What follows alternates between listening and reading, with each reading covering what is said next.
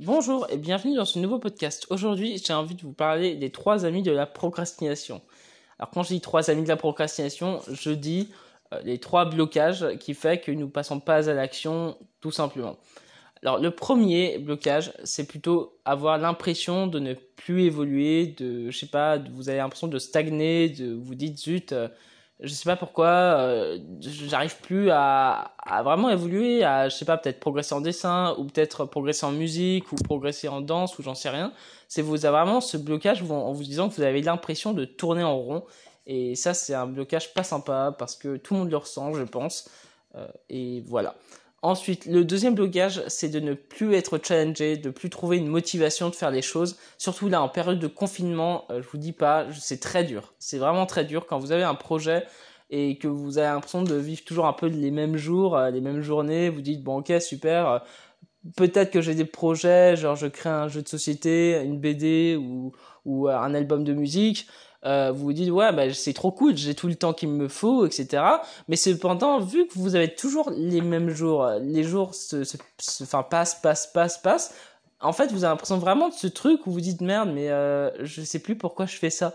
Et, et c'est vraiment ça qui, je pense, qui est dangereux. C'est ce fait de plus être challengé par rapport à ça et de plus voir l'objectif final. Parce que quand on est confiné là, en plus, dans cette période-là, c'est le pire moment parce que on voit personne. Et en, en fait, c'est là où on se rend compte, grâce au confinement, qu'on a besoin des gens, on a besoin des autres, on a besoin des êtres humains, on a besoin de tous s'entraider. Et c'est pour ça que quand on travaille sur un projet, les gens qui disent qu'ils font, ils font ça que pour eux, moi, ça me fait rire. Enfin, je suis désolé, moi en tant que dessinateur, euh, je dessine pas pour moi, je dessine pour mon public. Je dessine, enfin, voilà, c'est ça semble logique, mais je ne comprenais pas euh, pendant très longtemps. Je me dis ouais, mais je fais des choses pour moi et tout ça. Alors oui, on peut faire des choses qui nous plaisent, mais euh, mais en fait, au final, on, on, aime bien le montrer aux autres. Et ça fait que finalement, on, a, on est aussi euh, dans un cercle où finalement, on, on, aime faire plaisir aux autres, même si on fait un truc qui nous fait plaisir. C'est un peu, euh, ça, enfin, on utilise le biais de réciprocité. On, a, on aime euh, donner et on aime recevoir et vice versa. Et quand il n'y a, plus ce stade-là, en fait, on est bloqué et ça, ça fait qu'on perd un peu, on perd complètement de la motivation parce que si on bosse que pour nous, bah nous, bah on est tout seul et c'est chiant quoi. Voilà, je sais pas si je suis très clair par rapport à ça, mais vous avez compris. Euh, enfin, j'espère. Et le troisième point, c'est ne plus savoir où aller. Alors euh, là, ça revient un peu au deuxième euh, par rapport au challenge, mais en soi, c'est euh, différent. Quand je dis ne, plus savoir où aller, c'est quand vous avez un gros projet. Euh, parfois, bah, par exemple, je vais vous donner l'exemple de euh, moi, mon projet de Sid Mills. c'est un projet c'est un très, un projet très lourd, vraiment plus j'avance, plus je me dis waouh, c'est lourd et il est compliqué ce projet parce que il y a beaucoup de choses à prendre en compte. C'est pas un projet, c'est pas une BD où il y a où tu fais le storyboard, tu fais tes pages 1 2 3 4 5 6 7 8 9 10 etc.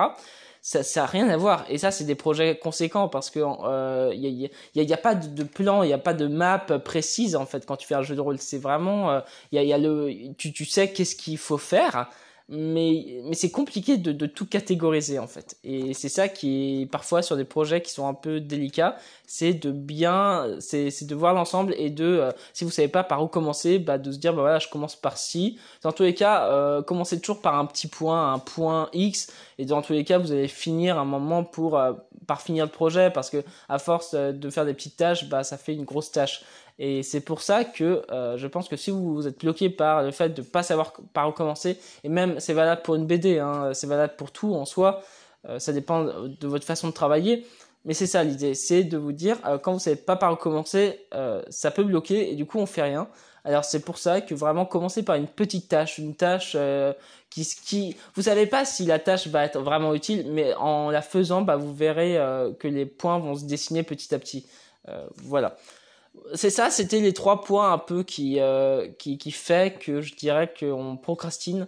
Et j'ai envie d'ajouter quelque chose aussi avec la procrastination, c'est que la procrastination, ce n'est pas mal, c'est bien, ça, ça fait que parce que parce que quand on procrastine, bah on fait plus rien entre guillemets. Mais vu qu'on fait plus rien, bah ça laisse aussi le le temps au cerveau de penser à des choses, de réfléchir à des concepts, de réfléchir à à je sais pas des nouvelles idées, de de je sais pas de euh, de juste prendre l'air dans sa tête et c'est super important. Je pense qu'il faut pas la bannir de notre vie. C'est super important de d'avoir ces moments de latence où on fait rien et Et, euh, et, justement, on est posé dans, sur le canapé et on, et on végète en fait. Et je pense que c'est vraiment bien. Euh, je sais que moi j'ai du mal à l'accepter parce que j'ai, j'ai, on m'a toujours collé cette image de mec productif. Et du coup, c'est étrange, mais euh, à cause de, à cause de ce biais de, euh, comment ça s'appelle C'est, quel biais C'est bah, en fait, c'est une sorte de biais, je me rappelle plus comment il s'appelle précisément, mais le concept c'est euh, c'est que ah le principe de cohérence. Voilà, le biais de principe de cohérence,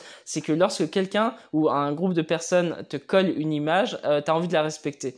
Euh, alors ça dépend dans des cas précis évidemment, mais quand c'est quelque chose de flatteur, on a envie de coller à cette image. Euh, voilà, c'est le principe de cohérence, je me rappelle.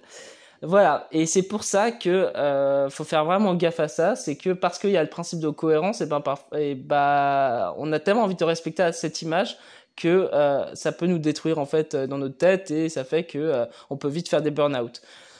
Voilà, euh, j'espère que ce podcast vous a aidé ou pas, je sais pas, dites-le moi hein, par Instagram. Et euh, sur ce, on se retrouve dans un prochain podcast ou dans un prochain dessin. Salut